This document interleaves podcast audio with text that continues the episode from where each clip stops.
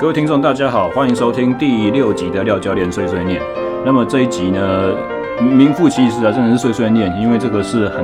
临时我想到的一个话题，是想要跟大家讨论一下，就是关于呃国内运动相关科系的高等教育。呃，我会有这个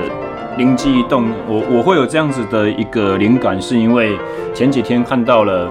呃风传媒的一篇文章，一篇报道。它的日期是九月十六号，是台大化学系教授，呃，周必特教授他所提的。完整的标题叫做《台大化学系废硕班问号》，然后浅谈国内学术科研结构。先讲结论啦，因为硕士班废除听起来好像是一个好像呃惊天动地的大事一样，所以这有点标题杀人。基本上，呃，经过周教授的解说，台大化学系的做法将会是这样子，就是。他们之后的研究所招生只会招收博班学生哦，他们并不是不给硕士学位哦，并不是说他们的高等教呃他们的研究所教育里面已经没有硕士学位这个阶层了，而是说你招研究生进来的话，他的最重要的任务或使命，或者是说呃就学做学问的唯一的重点，就是要把科学的讲解去做做推广，你就是要立志成为科学家，而这个身份呢，只有博士班，只有 Doctor 才能够做得到啊！只有拿到博士学位的人才是合格的科学家啊！所以，只要学生是进入到硕士班，他就是以科学研究人员作为一个基本的使命。因为我不是台大的人，所以我也不清楚他们的化学系的相关规范。但是，基本上周教授所提出就是说，呃，眼里中的办法是这样子：就是如果你达成了。台大化学系的研究所的一些基本的要求之后，但是你没有办法通过资格考，或者是你念下去才发觉说研究所不是你人生应该追求的目标或方向，那么你就可以不做博士论文。那不做博士论文的这些人呢，台大化学系的研究所将会颁给你硕士的学位，哦，一样让你从研究所毕业，哦，所以基本上他们的做法就是怎样，就是只是呃，仅限于不招收。硕班学生，那会有这样子的想法的出发点是在于说，呃，台大化学系的一些年轻辈的教授们，他们认为说，目前台湾的一些科学研究在顶尖的领域是不够突出的哦，许多大学毕业的。呃，学生们他们会进到硕班，只是觉得说，好像因为这是大家全部都选择的一条路一样，所以好像我也应该去念个硕士。但实际他们的志向并不是在呃该领域的科学疆界去把呃人类现有的知识稍微往外拓展一点点那种概念，而是说，好像我拿到了一个硕士学历，我就比较了不起。我出去求职的时候，我的。呃，我的资历上面就是会比别人好看一点点啊，这种是属于比较很传统的做法，也就是符合现行台湾社会的一般思维。而这种方式去做的话呢，你你你去做下去做学问的话，你没办法在学术的领域达到真正的杰出啊。所以开头我想讲这件事情，就是因为其实我个人在许多方面是蛮认同这样子的观点的啊，虽然我。也是顶着一个硕士的学位哦，在我们体适能圈子里面，这是比较少见的现象。但是其实呢，我出来教练界工作之后，我所运用到的，呃，我当初在硕班所学到的一些训练的知识，体能训练相关的知识，如何去组合，如何去设计课表，如何去把好的训练理论应用到适合我手上这个客户上面的这些东西，绝大多数。哦，我会大胆的说，百分之九十九十五以上，应该都是要大学部教的东西。那我个人是因为我大学的时候学的不是念的不是相关科系，我必须要把相关的知识重新去进行一个系统性的学习。哦，所以我就选择念了博班，因为呃硕班，所以我才选择念了硕班。因为再怎么讲，硕士的两年养养成总是比呃大学四年还要再。呃，精简一点嘛。但事实上，我们名副其实的研究生所学的，应该就是要做研究。哦，你念一个研究所，其实，在硕班的定义，应该是要把你从知识的接收者，慢慢的教会你如何去做知识的研发者。这种角色，让你慢慢的学会如何做研究，而这包含了如何问出一个好的问题，然后再来是如何把你的问题的范畴去精简到我现阶段自身的能力、我知识的界限以及我手边的资源可以解决这种小程度，然后再来就是说，呃，如何了解说这种小幅度的研究所得到的解答，当然不会是我们。真正想要拿来应用的，或者说理想中那个答案嘛，对不对？所以如何用不同呃零碎的证据片片段段凑起来，然后获取到一个全面完整的画面，哦，这个比较像是呃同整或者是说呃文献回顾 review 的这种能力，这些才是硕班应该要学的。基本上，一个硕士他是在筹备你做更完整、更独当一面的这种研究的能力。也就是说，硕班的教育应该是要把你准备成为一个博士生、一个博士候选人的这种概念。所以，呃，理想上硕班的训练也应该是要呃，把你作为把你练成成为科学家的一个环节。那么。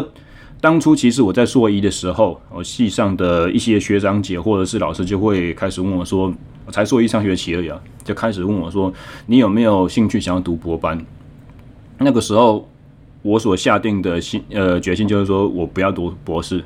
我硕士毕业之后我就要出来工作了。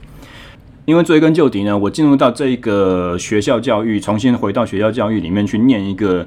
呃教练研究所的目的，就是为了我要出来工作，要当教练。那么，成为一个科学家，或者说作作为一个博士去进行科学研究的能力，在我的概念里面，跟实际出来你在业界要工作的能力是不相符合的。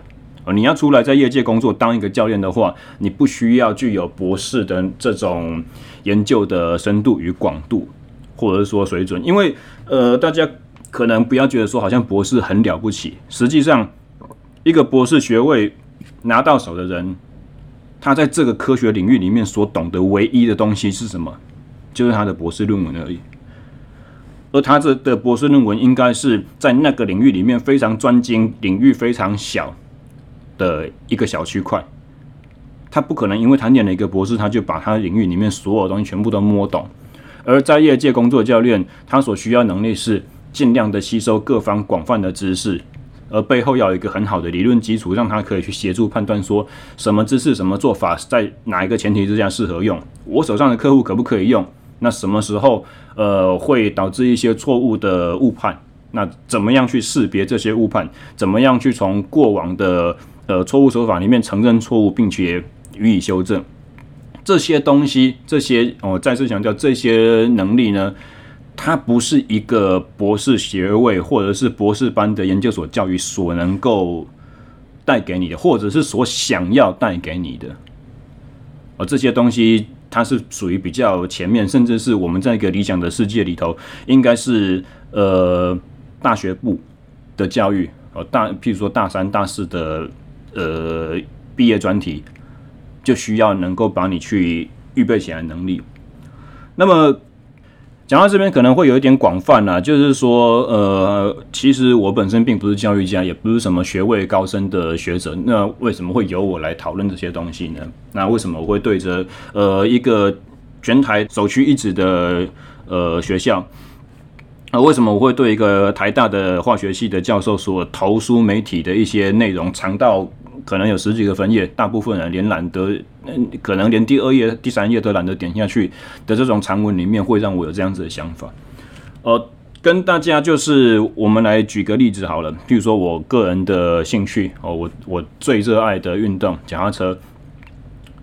上一集我们才在训练漫谈里面提到一些什么呃，大大家以为过往会以为土法炼钢的训练嘛，其实背后都有点道理在。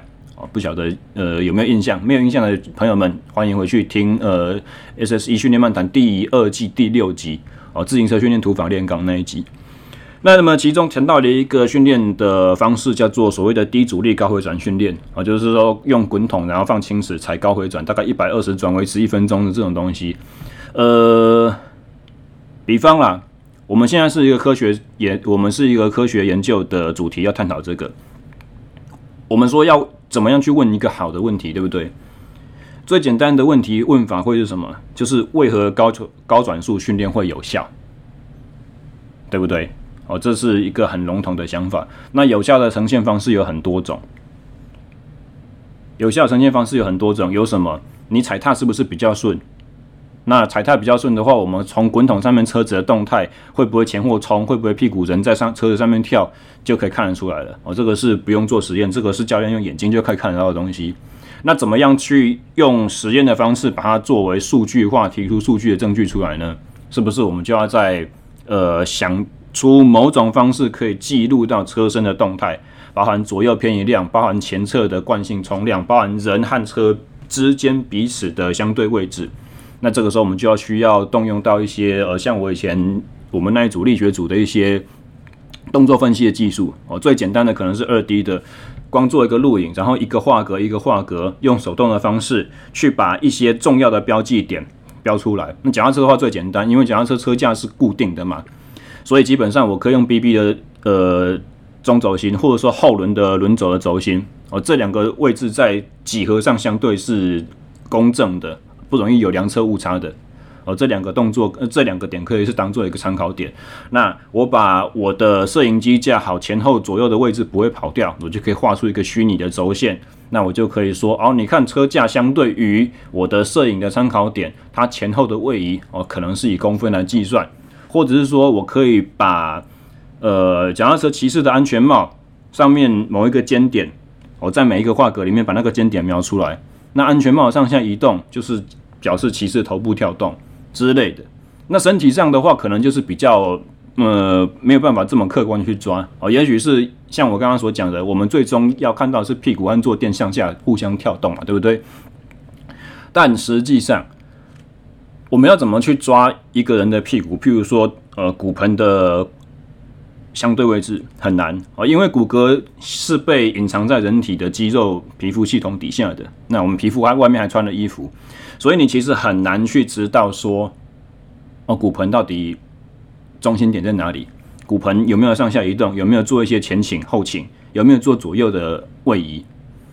所以在进行影像分析的时候，只要是人体上的就比较难以定义。那基本上过往传统做法，我们是会用一些所谓的骨标点哦，就是说骨骼在人体的呃体表面上比较容易用。触诊的方式去摸到的一些凸点，那它相对的比较好抓。那皮肤在这些骨标点周遭呢，运动的过程中也不会有太多的拉扯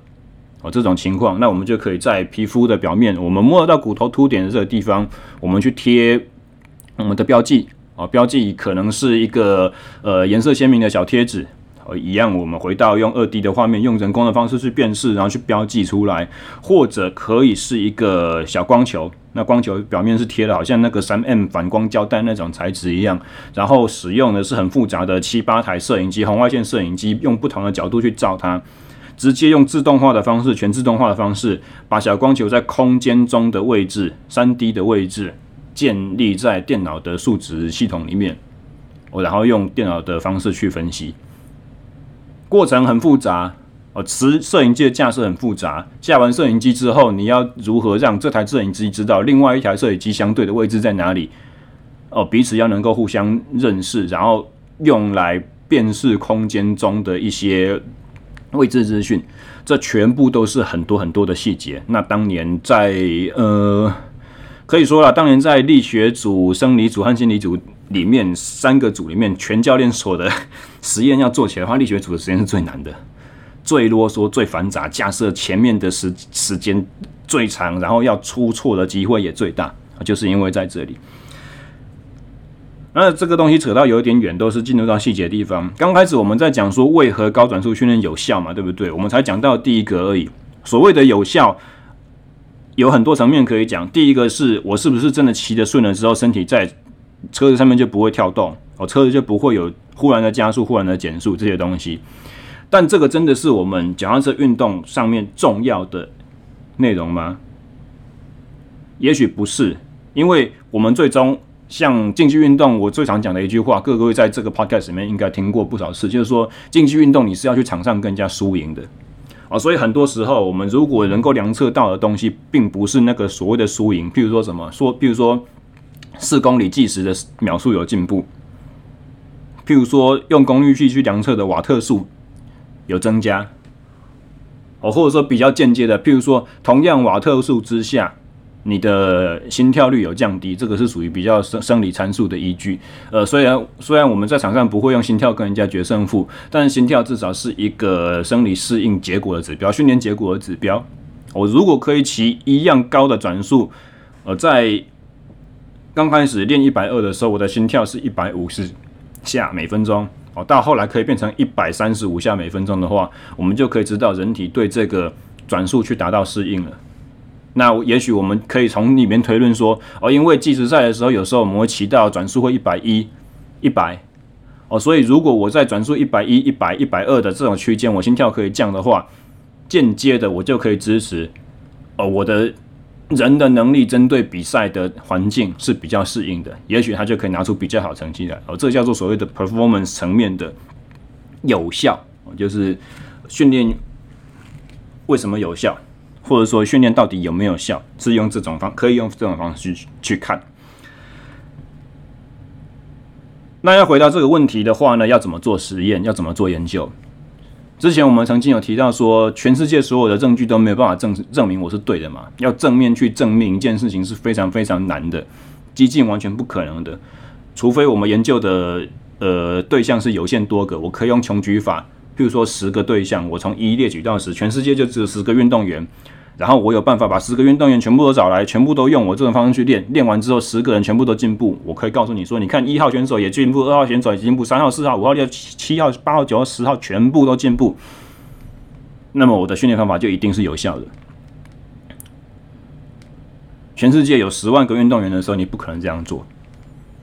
你就说把十万个运动员全部都做完了，旧的运动员会死掉，新的运动员会冒出来。你没办法证明，你没办法保证说新的后面。新生代出来的选手，照你用的这套方法下去练，也是一定会有效。所以正面论述是不可能的。这样子的话，就要怎么办？我们就变成说，我们要去用一个反证的方法。我们先来假设高转速训练是无效的，然后我们要来做一个实验，分两组，一组采用没有高转速训练的方法，另外一组采用有高转训练的方法。那训练期间结束之后呢，我们两组做一个比较。哦，如果他们测试出来的成绩有差，而这个有差，所谓的有差是用统计的方式跑下去，是所谓达到显著差异。哦，P 值小于零点零五，那零点零五其实它是不是一个公正而客观的条件，其实也是可以去辩驳。哦，但实际上 P 小于零点零五的意思就是说，这两组的成绩差异，平均成绩平均成绩的差别。在统计上是呃 by chance，就是说天上掉下来给你的。哦，今天是它是以几率的方式随机产生出来的。哦，就是你运气好做到两组的成绩不一样的这种机会，在统计上几率是小于零点零五，小于百分之五。哦，一般来讲。呃，点零五，这是一个我们统计上面会采用的显著水准，在运科的研究上面来说的话，所以两组做出来有显著实验差异的时候，就代表说我原先的假设被推翻了。我原先假设，呃，高转速训练是无效的，但是我却做了一个实验出来，发现高转速训练要无效的可能性是小于百分之五。的这个时候，我们就可以反面用反面的论述来去证明说，其实高转速训练应该有效。好，所以这个是一般的运动科学在量测 performance 时候会有的这个基础架构，用的呃又好像辩证的方式。那当然，其中有很多不同的有很多不同的细节可以去讲究。譬如说，我的训练设计是要做什么？我总不能一组练高转速，另外一组完全不训练嘛？因为所有新的训练，呃，也不要说新的训练，一组有运动刺激，另外没有一组没有运动刺激，躺在沙发上面看电视，那有练的那一组能力一定会比较好啊。所以我要怎么去样去有效去设置一组，呃，去设计一组控制组，它有类似的运动，它有运动负荷，有身体活动的负荷，它的负荷方式可能也是一样骑脚踏车，它跟高转速那一组实验组唯一的差别就是，他们训练上面所采用的转速不同。我如果是要这样子的话，才是一个有效的研究，但呃，才是一个有效的实验组和控制组的区别。但是这个时候，我们就可以来讨论了，就是说，那你要用什么样子的方式去定义他们两个唯一的差别？你是要用我们骑的功率都一样，还是呃，我们可以用另外一个方法，就是说，因为嗯。只要对自行车训练有一点概念的朋友们都知道，哦，一样的功率在输出的时候，我转速比较高的时候，心跳相对比较高。所以我会不会必须要设计的是另外一个模式？我不能用功率来看哦，而是说我的高转速组平均在做训练的时候会有多少心跳，我的控制组就要用另外一个负荷方式去让它达到某一种心跳，而这个达到一样高的心跳的方式，也许是叫它用重尺，然后踩呃输出更要更大一点。比如说高转速那一组，它平均是两百瓦的话，那一般转速或者是控制组那一组的话，为了达到一样高的心跳率，它可能骑的是两百二十五。哦，所以这个时候就是心跳率控制一样，这个叫做我们身体内在的负荷。客观呃，主观来讲哦，不是客观，主观来讲，对我们同样一个身体条件，生理压力大致上是相同的。那这个时候你又要变得分得很好，因为我们是。要进行这个实验的时候，一定不可能同一个人做两次嘛，对不对？也有可也也有可能啊。其实就是，譬如说我练两个礼拜，休息掉三个礼拜，然后再练两个礼拜，那同一个人就可以同时是控制组又是实验组，这个很远的啊。假设不一样的话，而、我们又要怎么去找到一群人，然后有效的去把它分成能力相当的两组？我总不能把我的实验组全部都找菜鸟，然后我的控制组全部都找那个很难进步的老手吧？这样不行啊。这样做出来就不公正了，所以我们实验之前是不是应该先做一个检测，把所有人的目前现有的能力都建立起来？那么建立起来之后呢，可能我们要先筛选掉几个呃特别好的和特别差的，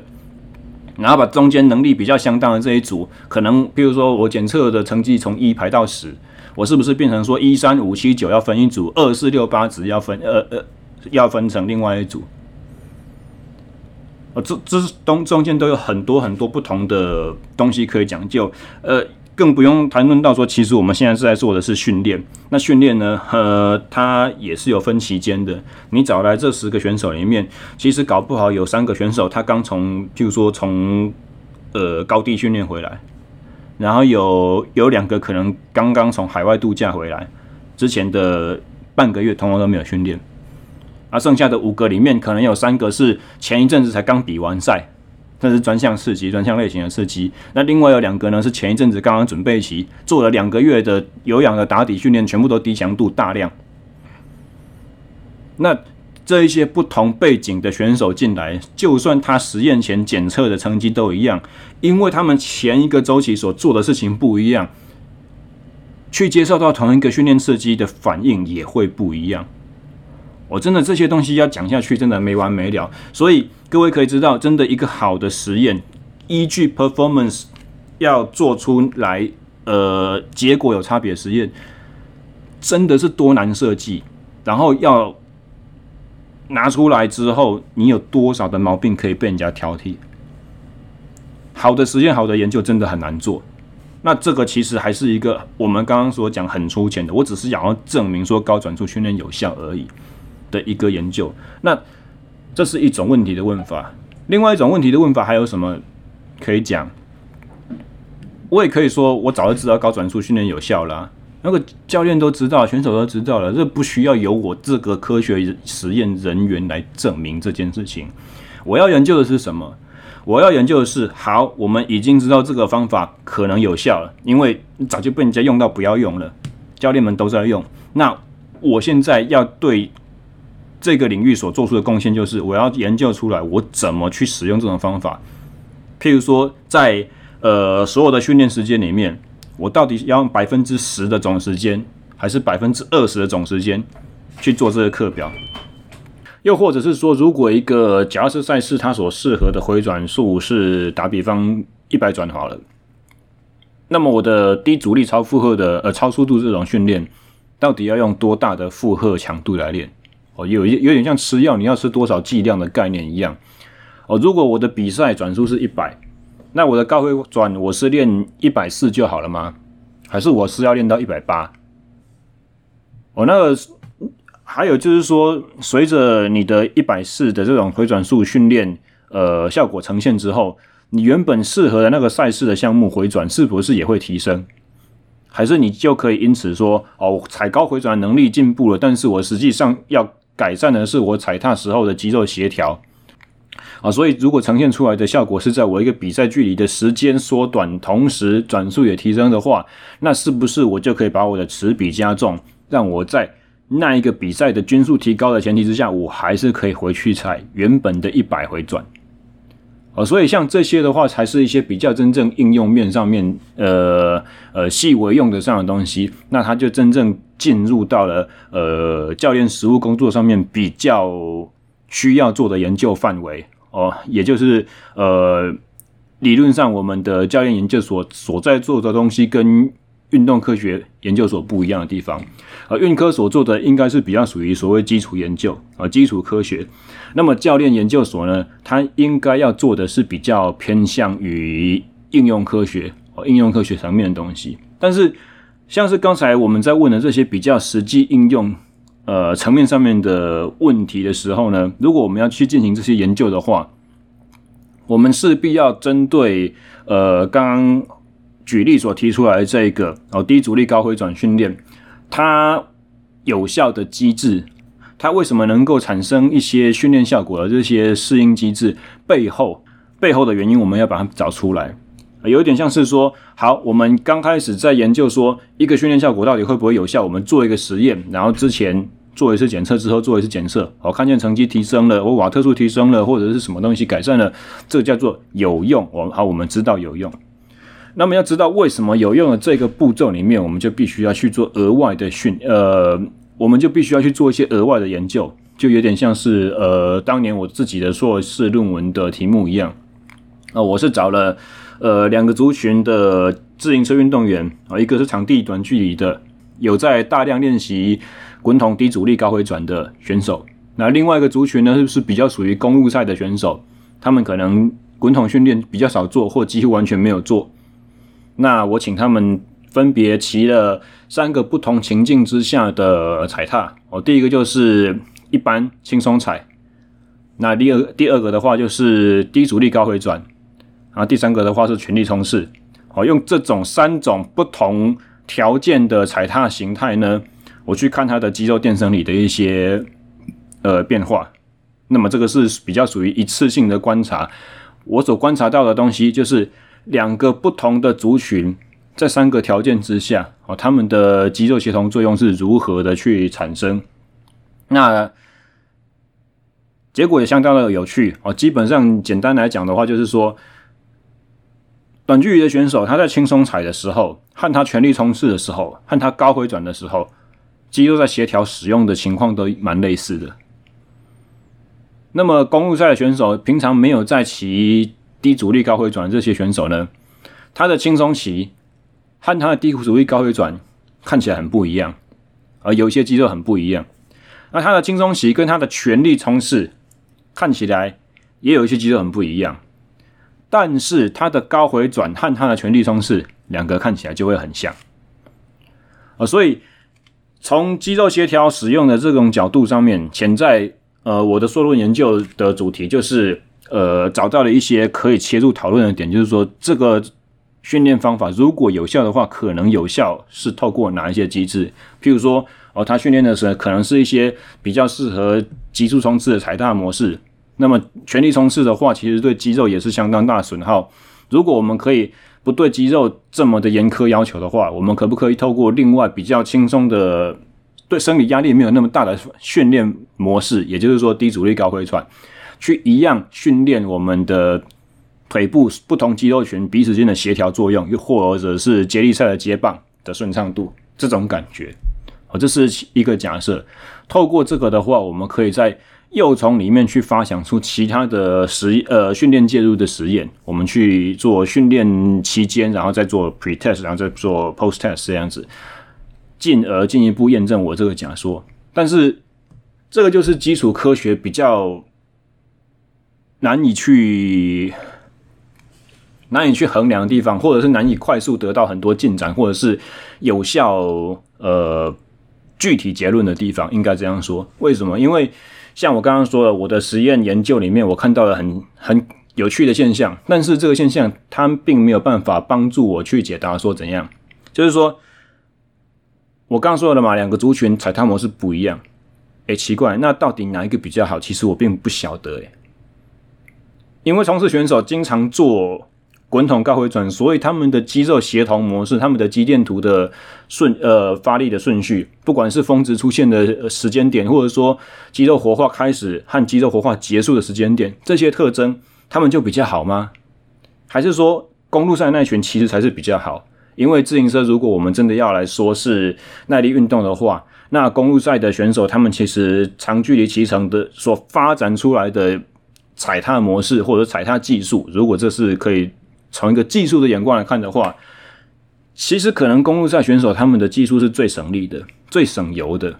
最能够节省体力，在他们比赛最终的时间还有剩余的力量可以发挥的这一种协调模式。而我的研究并没有办法去证实到底是。哪一个方方面是比较合理的？也就是说，我们并没有办法具体的、有效得出得出结论说，哦，这个训练方法在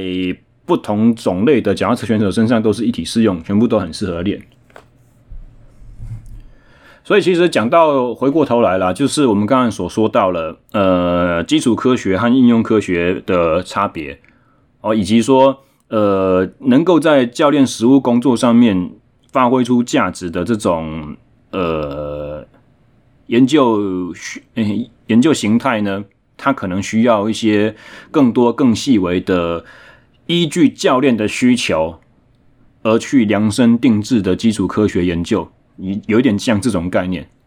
哦，依据实务训练上，我想要知道为什么这种训练方法会有效，以及我如何把它变得更有效，所以我们。要去把一个哦以前习以为常做法去研究的更彻底，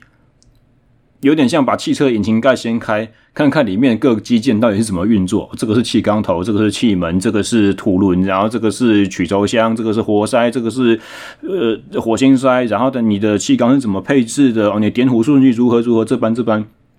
你的进气系统是怎么样？哦，你自然进气还是涡轮增压？好，你的排气管是怎么接？是四接二接一还是四接一？类似这样子的东西，而应用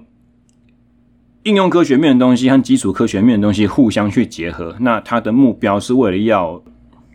而它的目标是为了让我们实务面的工作上面去能够更有效率的发挥。但是回到我们最早先在讲的，呃，为什么台大化学系他们会选择去废除硕班的招生？而直接把研究所的招生统一适用博班统一入口，其中一个原因，也就是在于说，如果你一开始在做研究的时候，你就在想说我要怎么用这个东西，怎么样子会好用的话，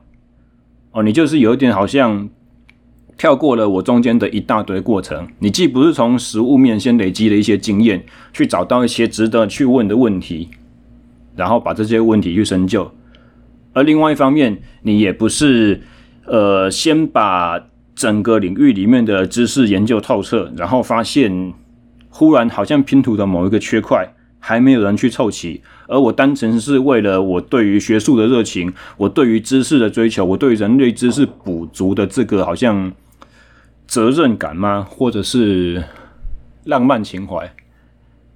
或者是冒险心态，啊，都可以这样子形容。一些比较纯粹的、至高无上的，而它跟实物面好像有点连接不起来的这种关系，其实这样子的研究才会是真正高端，或者是真正高等教育值得去追寻的事情。就有点像打个比方，当年爱因斯坦他发明相对论的时候，他并不会知道他的理论有朝一日会变成是 GPS 这种东西的应用，可以天上好几个卫星在绕，然后你。借由一个装置接收讯号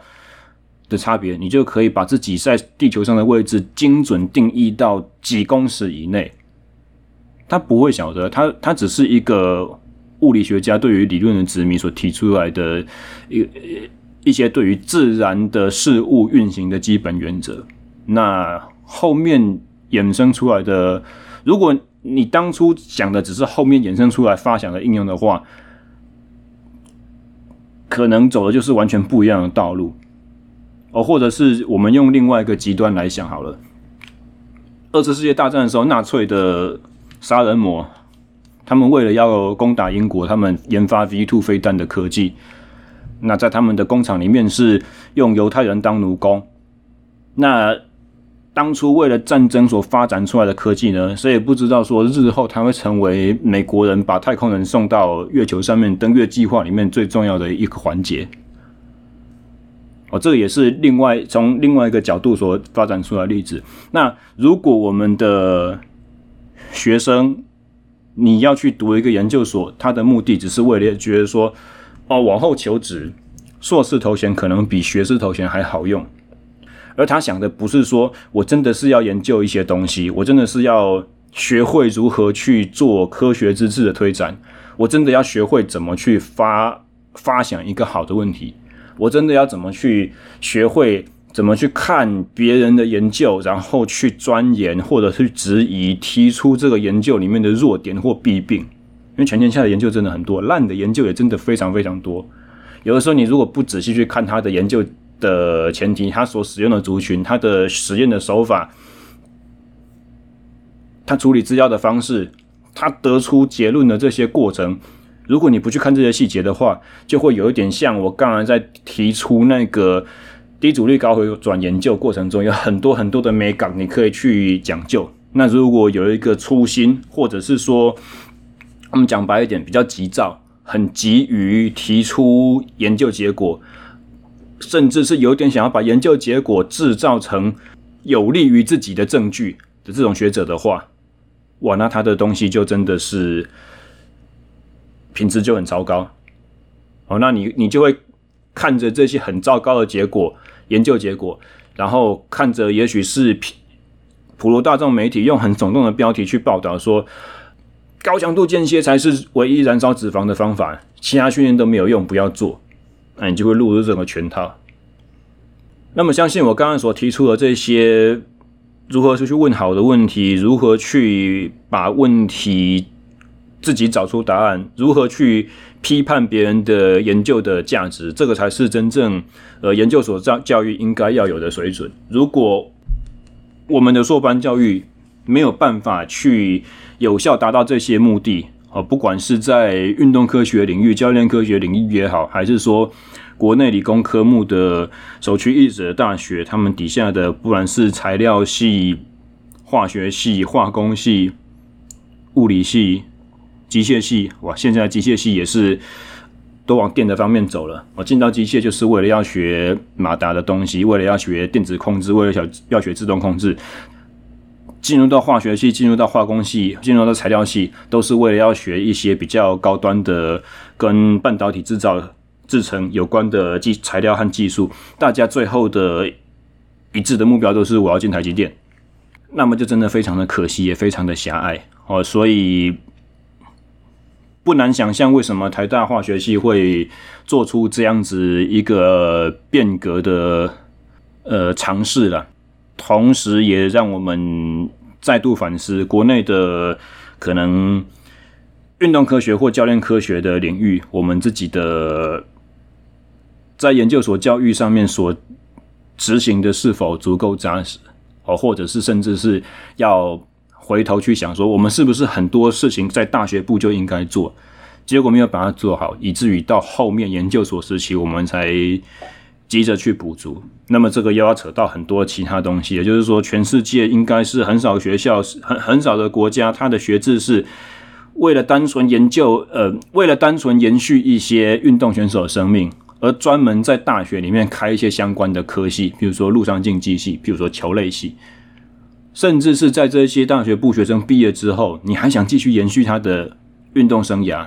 于是我们去创创造了一个竞技学院。竞技学院里边底下有这些系，同时上面还有竞技研究所。那美其名是让这些运动员可以去，譬如说以撰写技术报告的方式，继续去钻研这些专项运动的训练方法，或者是经验，或者是等等等，实际上也只是创造另外一个延续选手生命的舞台，而我们把教育、学科知识的受取和获得一再再一而再再而三的往后延，一直到硕班的时候，我们还在教大学部的东西；一直到博班的时候，我们还在教。硕一、硕二应该要有的研究概念啊，这个是很值得我们反思的呃一个问题。那简单讲啦，就是哦，大家加油，在目前国内的运科这个环节还有很长的一条路可以走哦。我们必须要像台大化学系周碧泰教授、周教授等人的坚持一样哦，要把我们的学术的水准。继续往上提升，而不是很单纯的大家考教练所的目的，就是为了说哦，因为我的学校，哦，我的学，我我我的学历如果能够取得一个硕士的话，我的职等，我的薪资能够往上加几层哦，这种概念。那在各个不同的位置上面。去力求精进，相信才会是我们这个领域全面提升的真正的机会。哦，以上就是本周的廖教练碎碎念。哦，今天念的时间真的很长，大概可以扩做成一整集的 podcast 内容了，就是训练漫谈。不知道各位对今天的内容还可以接受吗？哦，如果有希，如果有兴趣去听更多相关这一类型的话题，或者说。呃，我们的听众里面如果有其他的学界的前辈老师们，希望在这个问题上面能够更加深入讨论，也不吝也欢迎不吝传讯息给予指教。也许我们之后可以有机会去做访谈类型的内容，我我们再去进一步聊这方面的议题。